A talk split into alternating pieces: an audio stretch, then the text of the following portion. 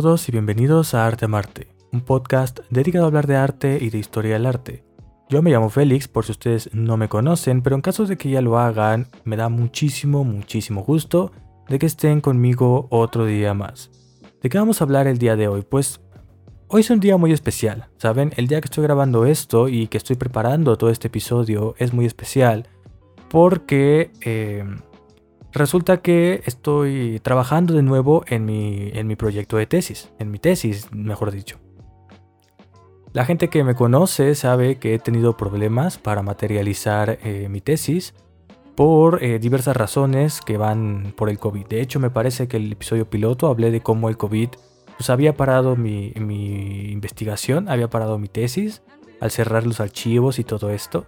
Y por fin pude volverla a retomar, por fin pude volver a trabajar en, mi proyecto de tesis y recordé lo mucho que me gusta este tema. Es un tema fascinante, es un tema que me gusta mucho porque involucra arte, política, ambición, eh, tanto mexicana como europea. Y estoy hablando precisamente de la Exposición Universal de París de 1889. Una exposición universal muy importante, una exposición universal bastante destacada y que hoy en día todavía está dando de qué hablar. Casi eh, un poco menos de 200 años.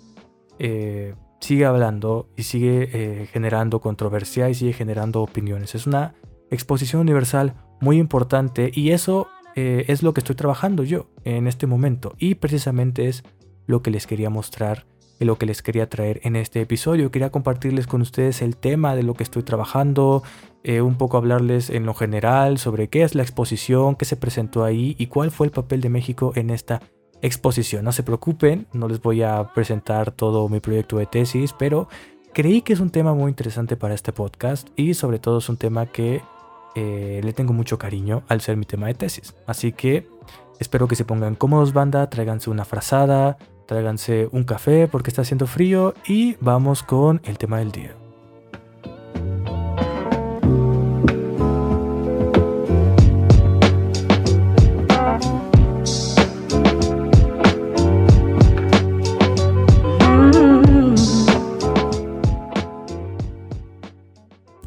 Y bueno, banda, quizás antes de hablarles un poco sobre la exposición de París, quizás sea interesante mejor hablarles primero de qué son las exposiciones universales.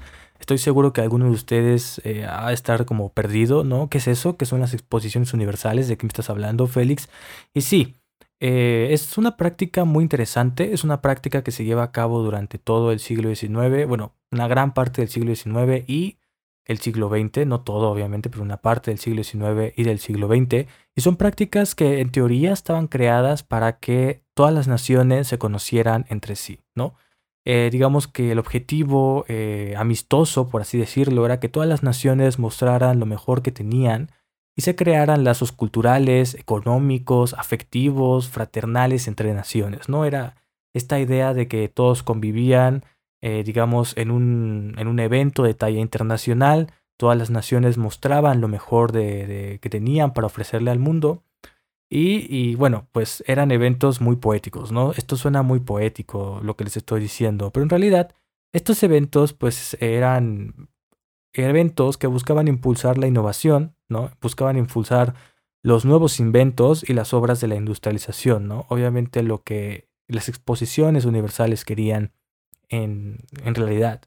Era el mostrar cuáles eran las nuevas invenciones y qué adelantos tenían todas las naciones. Esto obviamente para mostrar qué nación era superior a otras, ¿no? Recordemos que en el siglo XIX la industria y el producir tecnología cada vez es mucho más importante.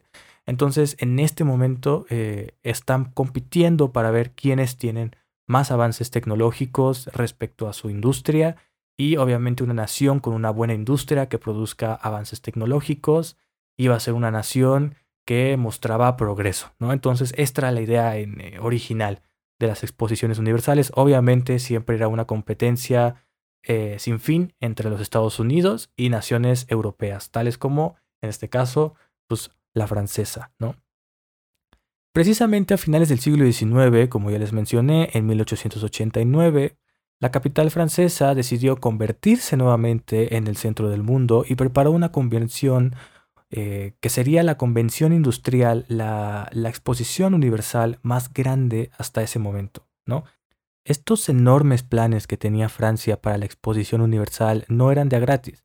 En realidad estos planes tenían una razón de ser, estos planes tenían eh, una justificación y es que si ustedes escucharon bien la fecha, 1889, se darán cuenta de que son 100 años después de la famosa Revolución Francesa, de la famosa Revolución Francesa de 1789. Era el momento ideal, la fecha eh, esperada, la ocasión eh, perfecta para poder recordarle al mundo eh, la Revolución Francesa, ¿no? Entonces, París quería volver a ser el centro de atención de todo el mundo, París quería volver a atraer los ojos de todo el mundo y lo hizo de una forma muy especial.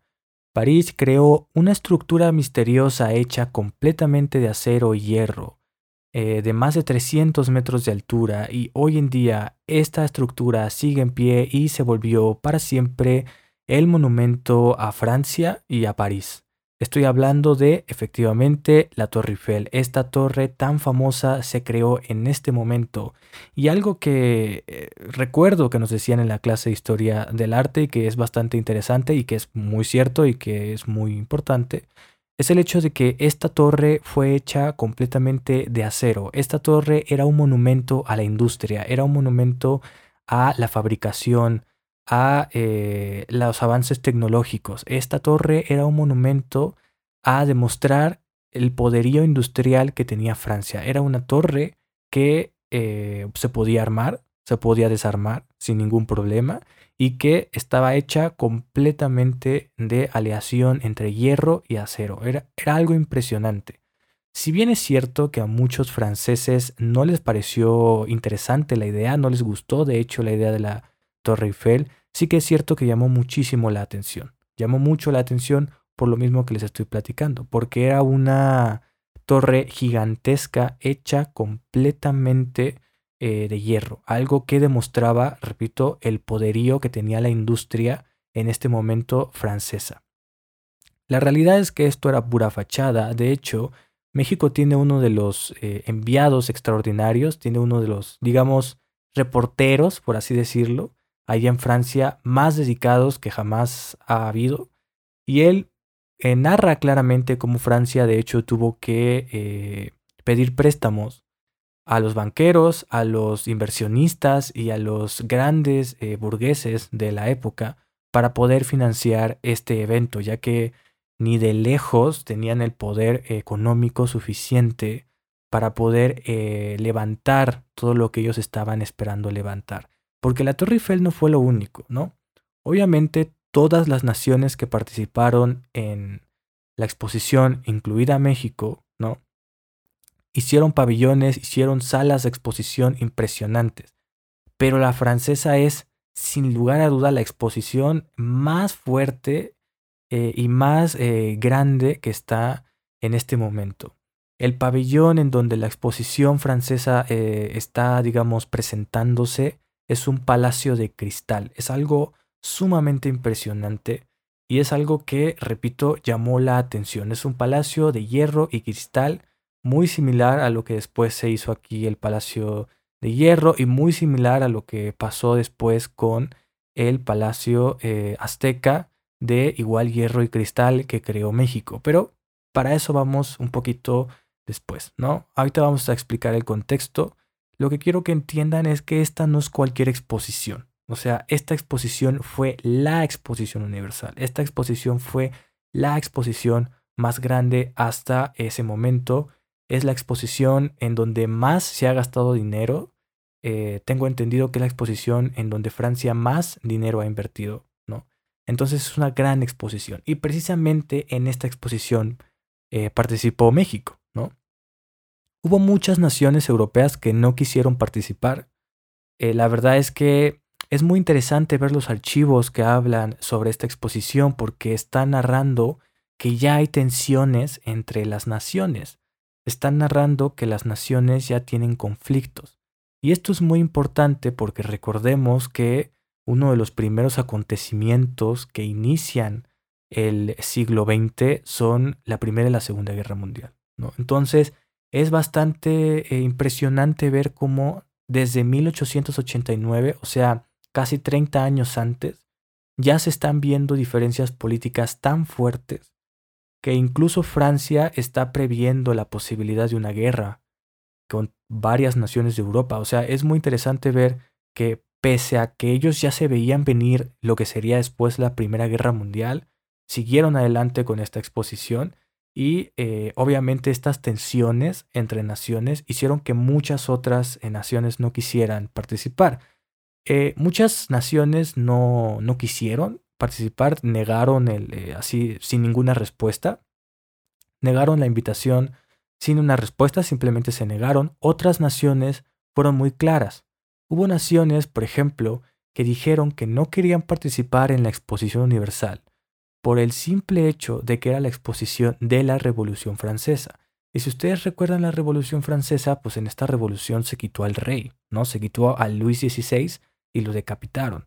Entonces ellos no querían, eh, sobre todo las naciones en donde aún tenían reyes, no querían participar en una exposición que celebraba pues la, la caída y la abolición pues de una monarquía, ¿no? Es un momento muy interesante, eh, es un momento en donde eh, se juntan un montón de cosas, ¿no? Tensiones políticas, ambiciones entre naciones y es bastante impresionante ver cómo aún así Francia siguió adelante y eso hizo que otras naciones que habían negado la propuesta francesa decidieran participar. Un ejemplo es Inglaterra. Inglaterra no quiso o daba evasivas respecto al asunto por lo mismo, porque ellos tenían una monarquía, pero terminaron participando por eh, el simple hecho de que no se podían quedar atrás, ¿no? Obviamente ellos, eh, obviamente Inglaterra no quería quedarse atrás, no quería quedarse sin participar en este evento porque proyectaba ser algo impresionante, proyectaba ser el evento más importante, ¿qué digo de la década? Del siglo, proyectaba ser la exposición universal más importante de todo el siglo XIX. Y es por eso que, repito, muchas naciones decidieron participar. Y entre ellas está, claro que sí, México. México hizo el palacio más interesante y más bonito desde mi punto de vista de toda América Latina. Obviamente eh, aquí hay un poco de subjetividad porque yo soy mexicano, pero la verdad es que es un palacio que me gusta mucho. Estéticamente es un palacio muy bonito y tiene un mensaje muy claro y muy interesante. Pero vamos a hablar de eso un poquito más adelante. Primero, ¿qué onda con México? ¿Qué estaba pasando en México? Bueno, pues en México, en 1889, está el porfiriato y está el porfiriato a, todo lo que da. ¿eh? O sea, estos son los momentos de porfiriato eh, a full, ¿no? El porfiriato está funcionando, digamos, en el mejor de sus momentos, o al menos está funcionando en uno de sus mejores momentos, ¿no? Y precisamente un par de años antes les llega la noticia. Francia les dice, oigan México, quieren participar en la exposición universal. Y obviamente México pues tiene que eh, organizarse, obviamente México no sabe qué responder. Es bastante interesante ver las cartas que tienen en la Secretaría de Relaciones Exteriores porque son cartas que hablan de cómo el enviado extraordinario, que hoy en día es muy similar a, digamos, un canciller, un embajador allá en, allá en Francia. Es muy similar a este cargo, ¿no? Entonces es muy interesante ver cómo el enviado de México en Francia está súper emocionado y está enviando un montón de cartas de, oigan, México, señor presidente Porfirio Díaz, señor eh, secretario de fomento, eh, Carlos Pacheco, general Carlos Pacheco, eh, señor Leandro Fernández, están invitándonos a la exposición universal de París en eh, cuatro años, en cinco años, ¿no? Eh, París estaba viendo esto a futuro. Desde 1884 ya estaba contactando a algunos enviados extraordinarios, en este caso México. Ojo aquí, esta no era una invitación oficial, esto era simplemente un aviso, ¿no? Recordemos que estamos en el siglo XIX, la burocracia escalaba niveles estratosféricos, había que ser caballeros, había que ser muy educados, entonces era México, te planeo invitar en un futuro a una exposición universal en tal fecha. La invitación oficial aún no llega, pero te aviso desde ahorita para que te prepares y para que pienses si quieres o no participar cuando te llegue la invitación oficial. Eso era lo que París estaba haciendo en este momento y eso fue lo que eh, Ramón Fernández, el embajador mexicano, el enviado extraordinario mexicano en esta época, así se le llamaba, eh, estaba avisando, ¿no? Fue un momento muy interesante, ¿no? Porque Ramón Fernández está súper impresionado de que a México se le esté considerando y lo más interesante es que a México se le estaba considerando de muy buena manera. Es bastante eh, bonito ver cómo todo lo que pide México, París se lo da. No sé si otras naciones latinoamericanas hayan tenido este eh, trato, pero a México todo lo que México pedía se los dio. De hecho, México fue la nación latinoamericana con el terreno más grande para exponer lo que, lo que querían. De hecho, el terreno era tan grande que al final eh, le sobró espacio, ¿no? Y era tan grande que la gente podía dar vueltas por el pabellón, a diferencia de otros, otras naciones que estaban muy pegadas y pues la gente nada más veía la fachada principal de un pabellón o nomás dos lados y estaba en una esquina, ¿no? Entonces, eh, México no. México tenía tanto espacio que la gente literalmente podía girar alrededor del pabellón y verlo 180 grados, verlo en su totalidad. Era algo muy bonito. Y además de esto, México tuvo la suerte de que le tocó un terreno muy cerca, muy, muy, muy cerca, casi al lado de la Torre Eiffel. Entonces fue un momento en donde México tenía todo.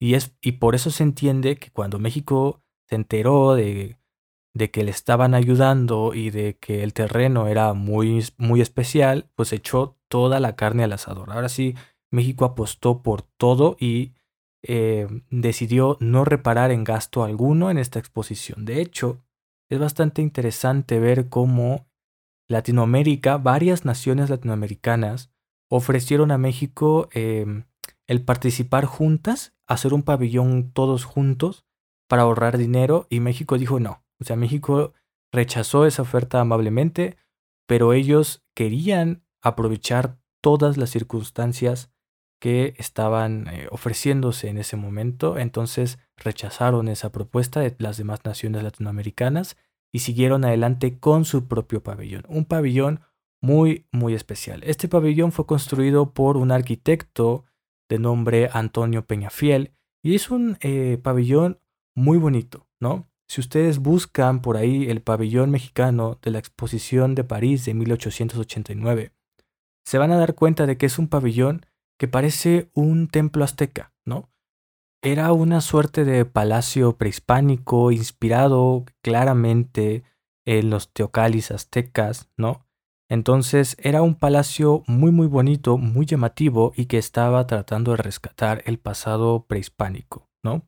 Obviamente Antonio Peñafiel eh, en este momento ya está consciente de que el terreno de México es muy grande y que México eh, puede proyectar un palacio que la gente pueda ver desde sus cuatro fachadas, así que decide darle el peso más fuerte a la fachada principal, la cual es bastante interesante porque eh, estaba toda adornada con grecas y había un par de atlantes abriendo el pórtico central. ¿no? Era una, una fachada que realmente inspiraba lo prehispánico y pues no debemos olvidar que en estos años, pues México lo que quería era encontrar una arquitectura propia, ¿no? Una arquitectura que diseñaron a partir de elementos que habían retomados eh, de la arquitectura mesoamericana, ¿no? A este tipo de creaciones, a este tipo de edificios, Victoria Semsey, una investigadora, una investigadora del Instituto de Estéticas, refiere a ellos como indigenistas, ¿no? Por tratar de rescatar o más bien de reinterpretar la cultura eh, indígena en México, ¿no?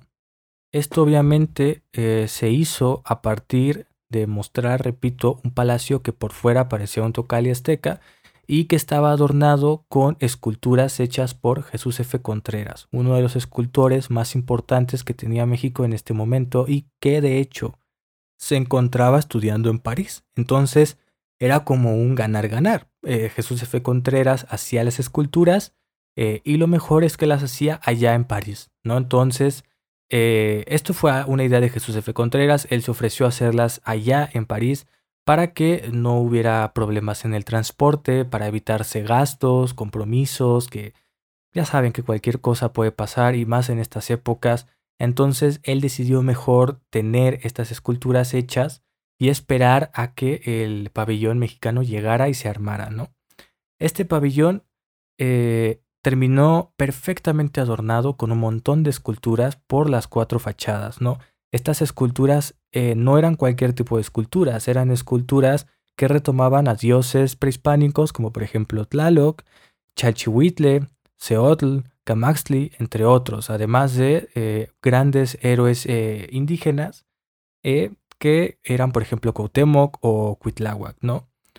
Todos estos héroes y dioses los había diseñado Antonio Peñafiel y Jesús F. Contreras eh, lo mandó al diablo. Básicamente Jesús F. Contreras dijo, no, eh, usted es arquitecto, usted no es escultor, usted no sabe cómo se hacen las esculturas, yo creo que así van a quedar mejor.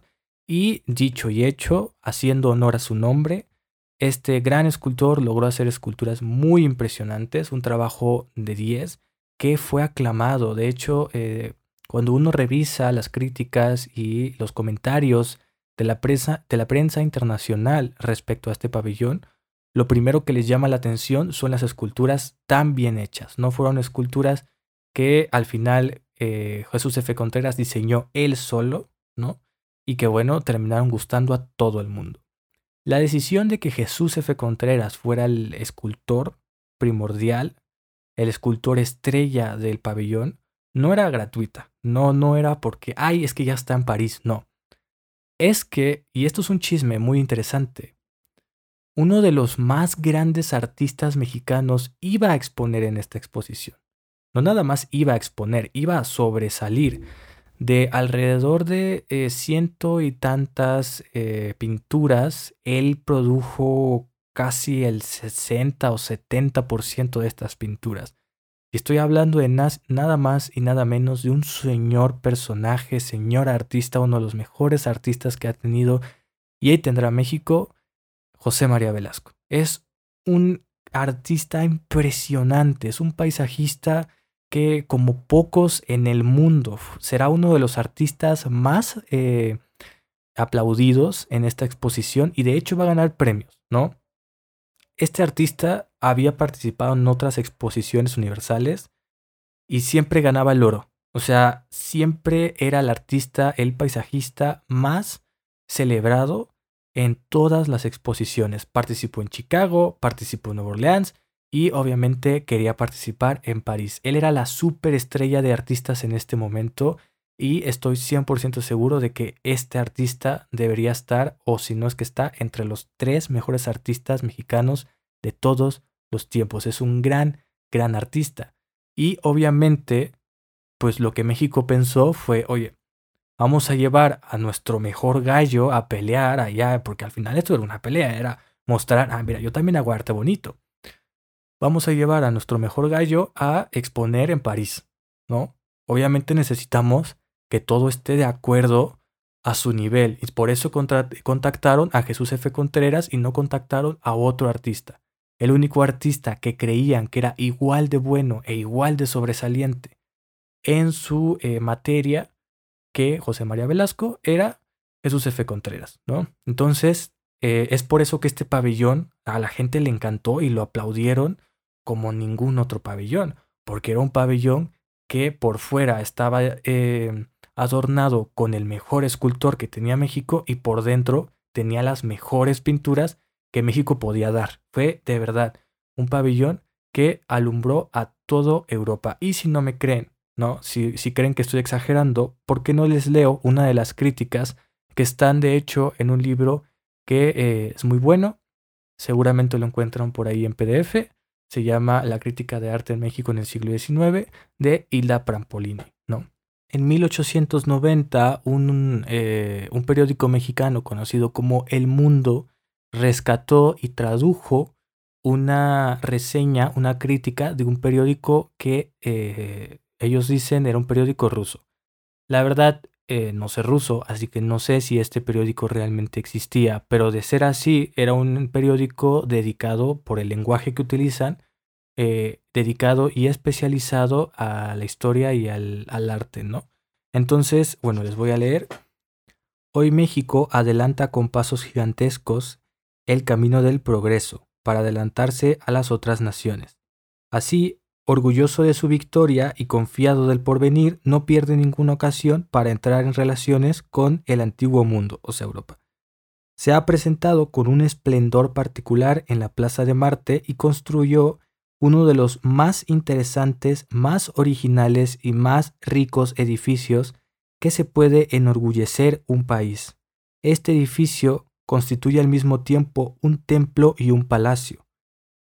Representa sus perfiles, adornos y estilo, el arte de los aztecas y abarca al mismo tiempo sus dioses mitológicos y sus reyes que han tenido gran fama en el país. Esto fue lo que este periódico dijo respecto a, Jesús F. Contreras. Este periódico lo que trató fue hablar mucho sobre qué expuso México y de hecho es un texto muy muy interesante. Si a alguien le interesa se los puedo eh, mandar sin ningún problema eh, porque describen a detalle todo lo que México envió en ese pabellón.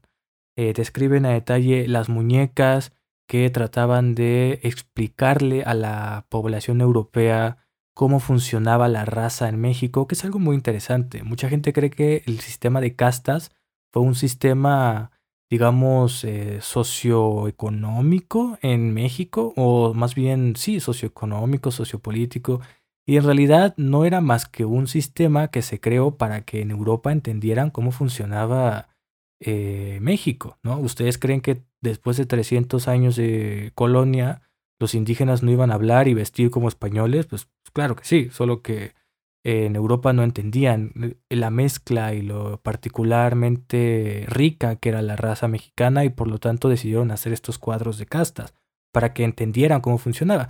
Pero en la realidad eh, nadie decía, mira, ahí va un lobo, ahí va un salta para atrás, no, pues la gente no, realmente no pensaba esas cosas.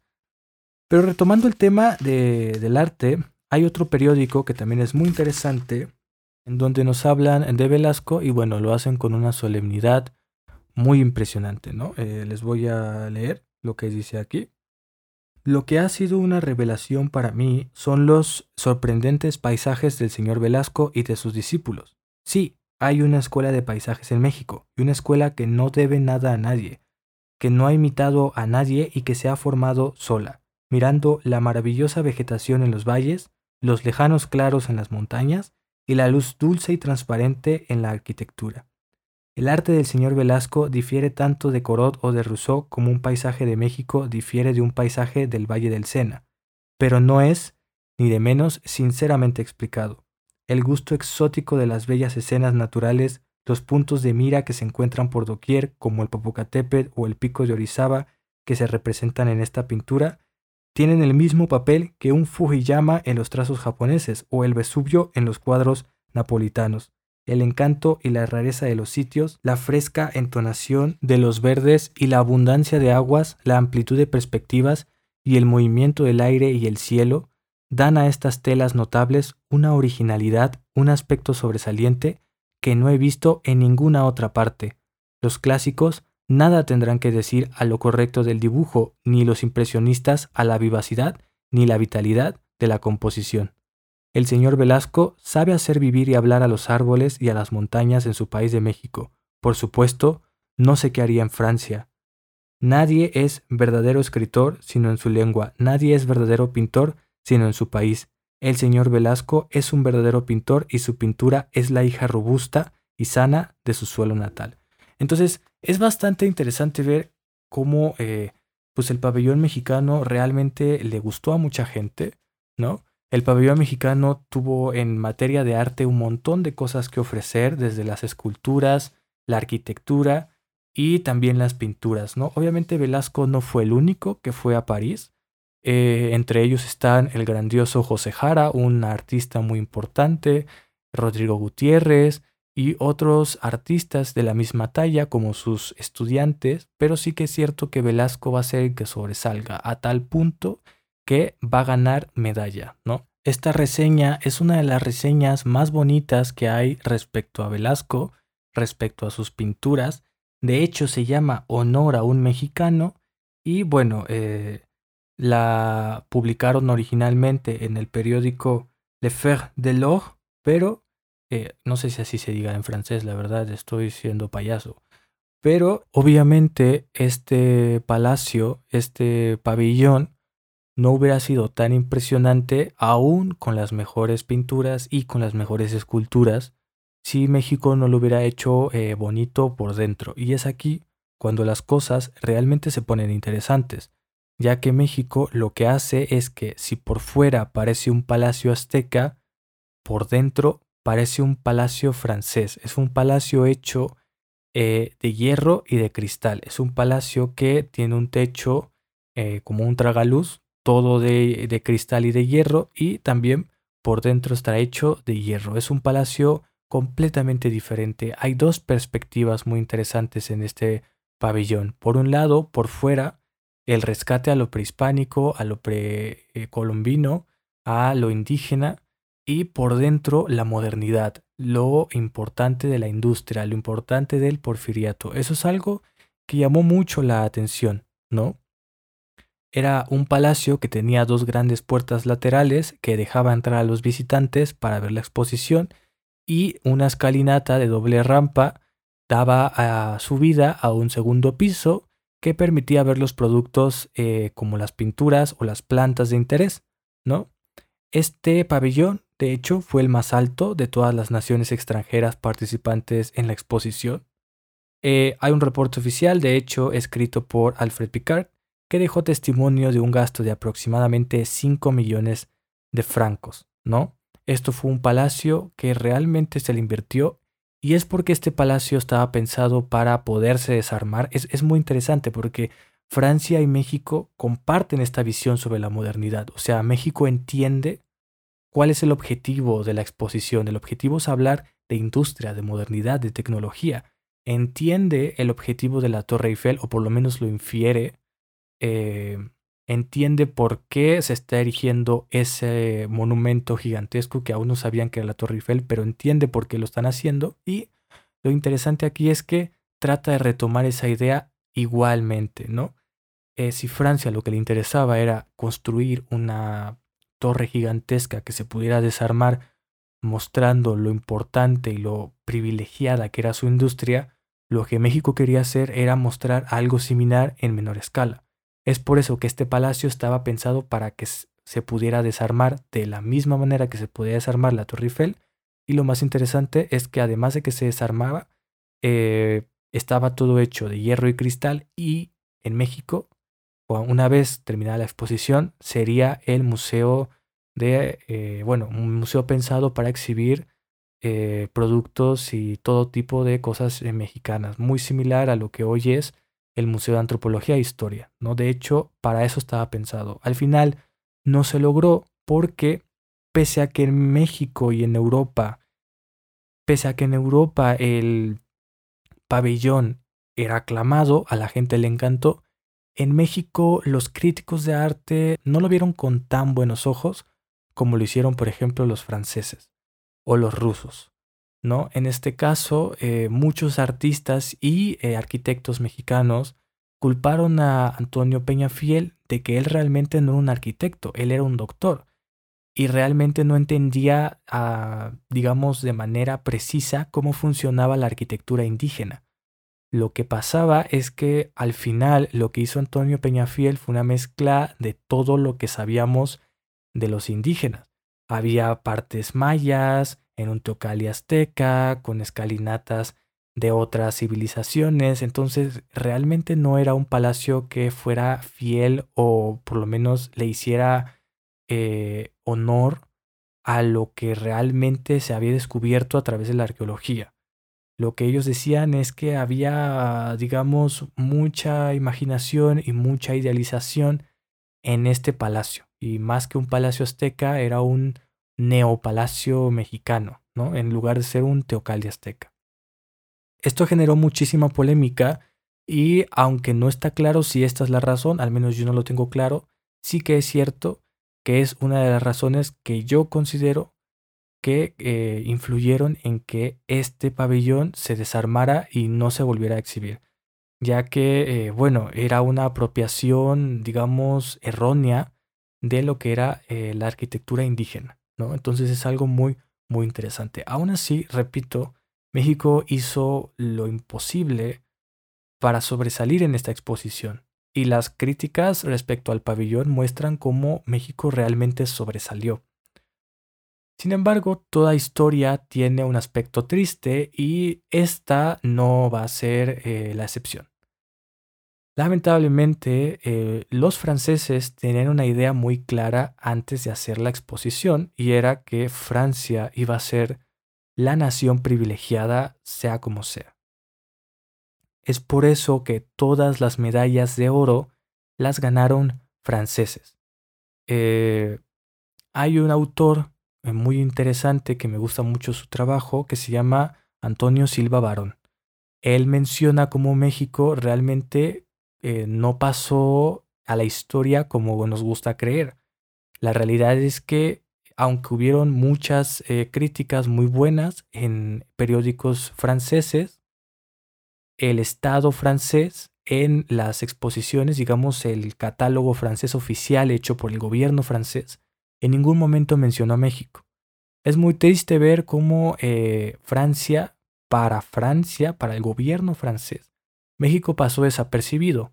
Solamente se le menciona cuando se habla del pabellón de Estados Unidos y lo más triste es que, México no gana ninguna eh, medalla de oro, ¿no? En este caso, México, por ejemplo, ganó medallas con José Jara y con Velasco, pero ganaron eh, bronce y plata respectivamente.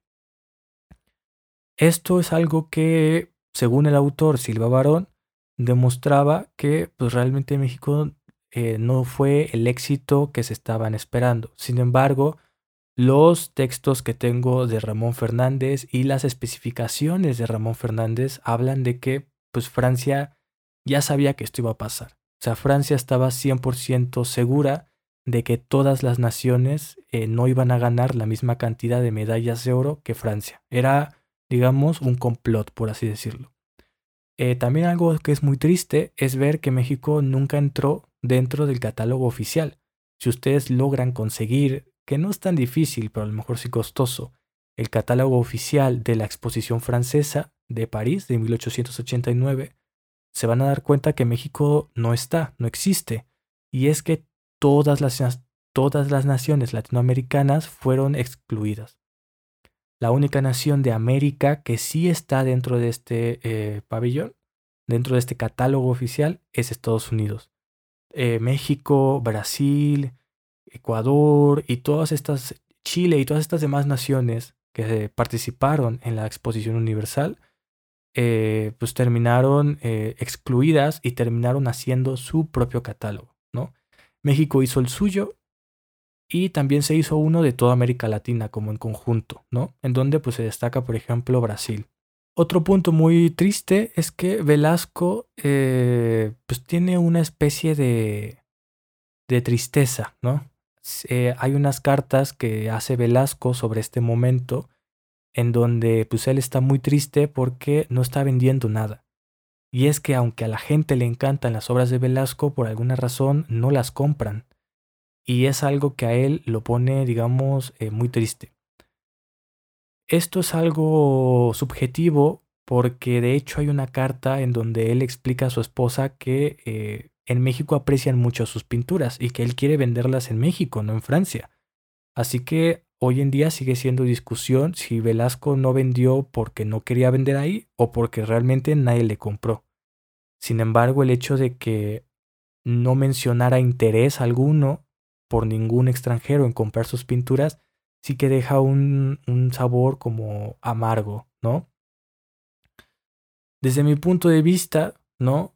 Yo no soy tan pesimista como lo es Antonio Silva Barón aunque yo estoy utilizando sus trabajos para mi tesis, lo que yo pienso es que México realmente sí, hizo un éxito.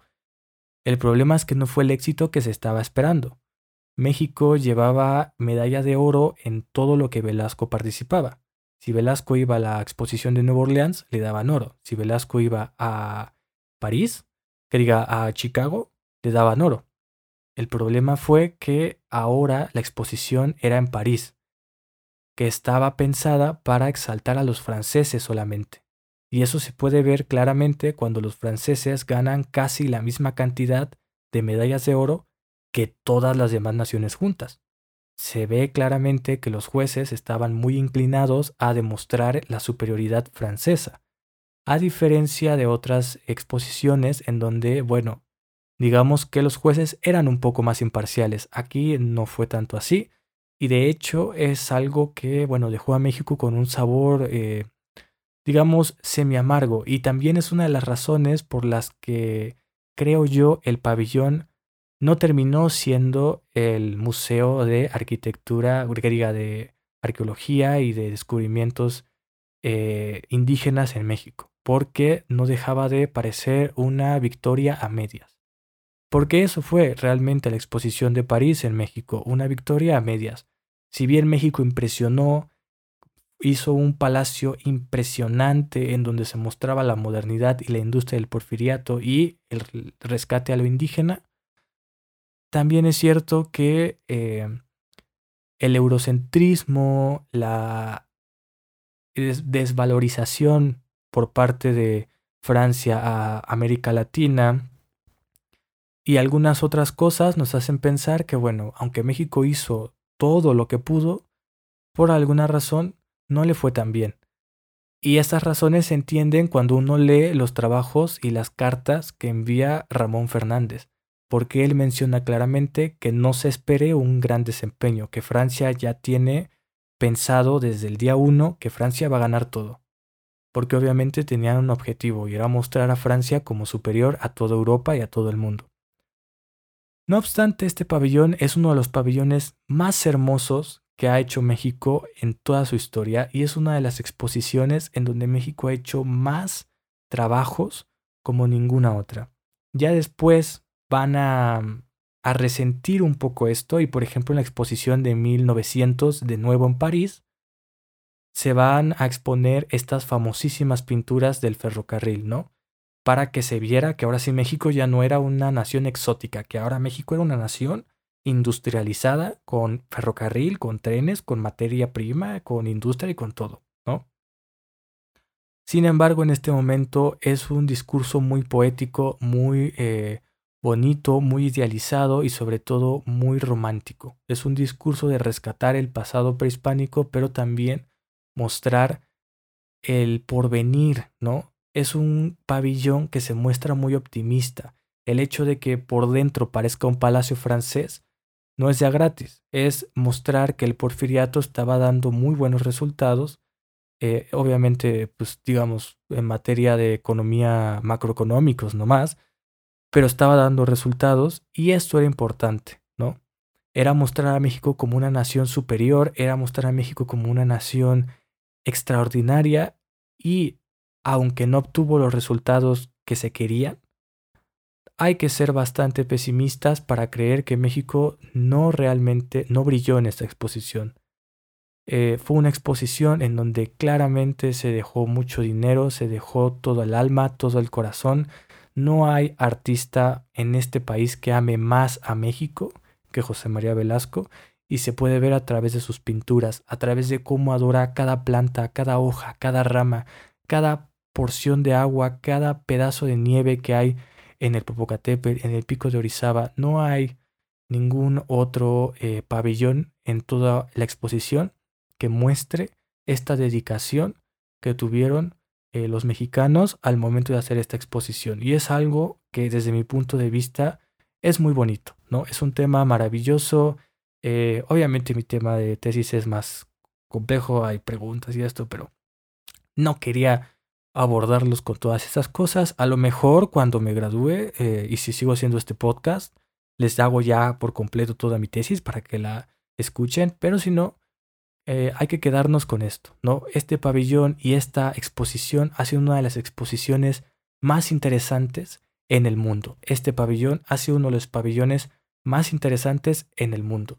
Y presentó a uno de los mejores artistas, a dos de los mejores artistas que ha tenido México en toda su existencia. Obviamente no quiero eh, infravalorar a los demás artistas, también son maravillosos, pero eh, Velasco es Velasco y Jesús F. Contreras es Jesús F. Contreras. Son igual de buenos, muy buenos, ¿no?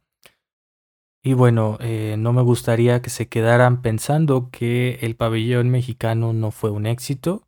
Yo considero que a lo mejor no fue el éxito deseado, pero sí que es cierto que fue un pabellón que formó y que creó historia. Fue un pabellón que hoy en día sigue siendo importante porque ha creado una identidad, creó una identidad, una identidad que después se va a eh, rescatar y que bueno, fue un pabellón que no eliminó los mitos que había sobre México, sino que creó unos nuevos, eh, porque lo podemos ver al momento de ver las reseñas. Las frases exótico, llamativo o indudablemente mexicano son eh, frases que se repiten mucho y, eh, y lo hacen porque México llamó la atención al momento de mostrar la cultura que tenían. Repito, no eliminó los mitos alrededor de México, sino que los reemplazó con unos nuevos que se construyeron a partir de esta participación, ¿no? Eh, un momento bastante chusco que me parece bien divertido de este momento, de esta exposición, es la clausura. Algunos periódicos dejaron de, tener recepción al momento de que se regresó el pabellón, de que se desarmó el pabellón aquí en México, dejaron de, de hablar sobre la exposición, probablemente por los resultados, pero el siglo XIX sí informó sobre la clausura de la exposición y mencionó como el último día del certamen se llenó de tanta gente que era imposible entrar y el número de personas era tanto que por la presión muchas terminaron heridas, ¿no? Así como, no sé, luego el metro que se llena un montón y que te tienes que salir porque ya ni respiras, bueno, lo mismo. Muchas personas incluso perdieron la vida y hubieron muchísimos, muchísimos niños perdidos, ¿no? Fue un momento bastante chusco, un momento, digamos, eh, graciosón, ¿no? De la exposición. Al final todo terminó bien, a las personas se les ayudó, eh, las personas fallecidas, bueno, pues una tragedia y los niños, bueno, algunos lograron encontrar otra vez sus casas, pero me llamó la atención cómo mencionaron esta, eh, esta clausura como un total caos, ¿no? Como un total desastre, quizás un poco resentidos por los resultados que tenía México en esta exposición, ¿no? No obstante, pese a estos resultados, México no pareció, por lo menos en el aspecto oficial, guardar ningún rencor. Al contrario, agradeció con un tono muy melancólico el haber participado y el haber podido proyectar su cultura en el evento, ¿no?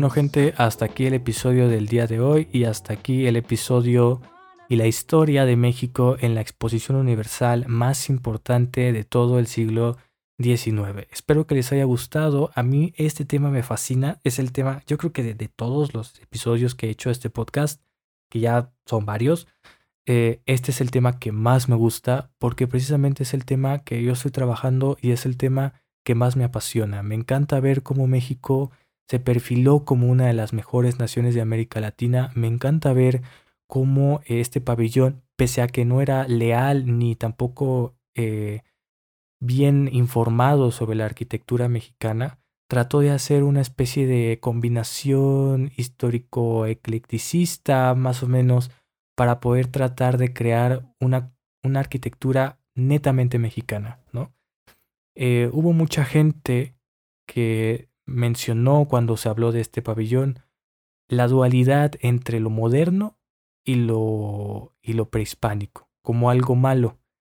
Y yo creo que esto es muy importante porque recordemos que estamos hablando del porfiriato, un proceso político, sociopolítico muy complejo en México, en donde se trata de rescatar lo prehispánico, pero también se trata de mostrar lo moderno de México. Es por eso que es bastante eh, entendible por qué se hizo el pabellón que se hizo y la verdad es que es un momento muy bonito para la historia de México, pese a los resultados. Es un momento muy interesante, es un momento yo creo de, de mucha felicidad y si están interesados en saber un poco más sobre lo que pasó después, el gran autor Fausto Ramírez de hecho participó con el Munal para crear una exposición, un catálogo. Ya esta exposición acabó hace muchos años, pero pueden ver el catálogo y la explicación de Fausto Ramírez si lo buscan en la página del Munal como exposición de París, tal, tal, tal, tal. Espero que les haya gustado escuchar este episodio tanto como a mí hacerlo. La verdad es un episodio que me fascinó. Eh, por la duración se darán cuenta de que es un episodio al cual he dedicado mucho, mucho, mucho cariño. Estoy muy feliz de compartir con ustedes este tema que me gusta mucho y estoy muy feliz de que este podcast también les guste mucho. El hecho de ver las estadísticas de mi podcast siempre positivas, aunque bajas, pero positivas, me hace muy feliz y me hace seguir trabajando en este pasatiempo que me encanta. Eh, pero déjenme un comentario si están escuchando este podcast desde Overcast o Apple Podcast. Pueden dejar un comentario, pueden dejar sus estrellas, qué opinan del episodio o del podcast en general. No olviden dejar las estrellas que crean que me merezco en Apple Podcast. Y por favor, por favor, por favor, si ustedes están escuchando este podcast desde eh, Spotify, Apple, Apple Podcast, Google Podcast o cualquier otra plataforma, no olviden darle al botón de seguir. Es completamente gratis, les va a avisar cuando suba un nuevo episodio y también me va a ayudar a que el algoritmo eh, y la magia esta de ingenieros raros, de eh, hackers rusos de las plataformas de podcast, me ayuden a llegar a más gente y que más gente pueda disfrutar de estos episodios. Sin nada más que decir, banda, recuerden que anuncio todo sobre el podcast en Instagram, arroba artea-marte y ahora sí, después de todo la promoción desvergonzada, me despido. Eh, muchas gracias por escuchar este episodio hasta acá y espero que todos se encuentren felices, a salvo y saludables en sus casas, tanto ustedes como sus familias. Recuerden que no hay que salir y nos estaremos escuchando la semana que viene. Gracias a todos. Chao.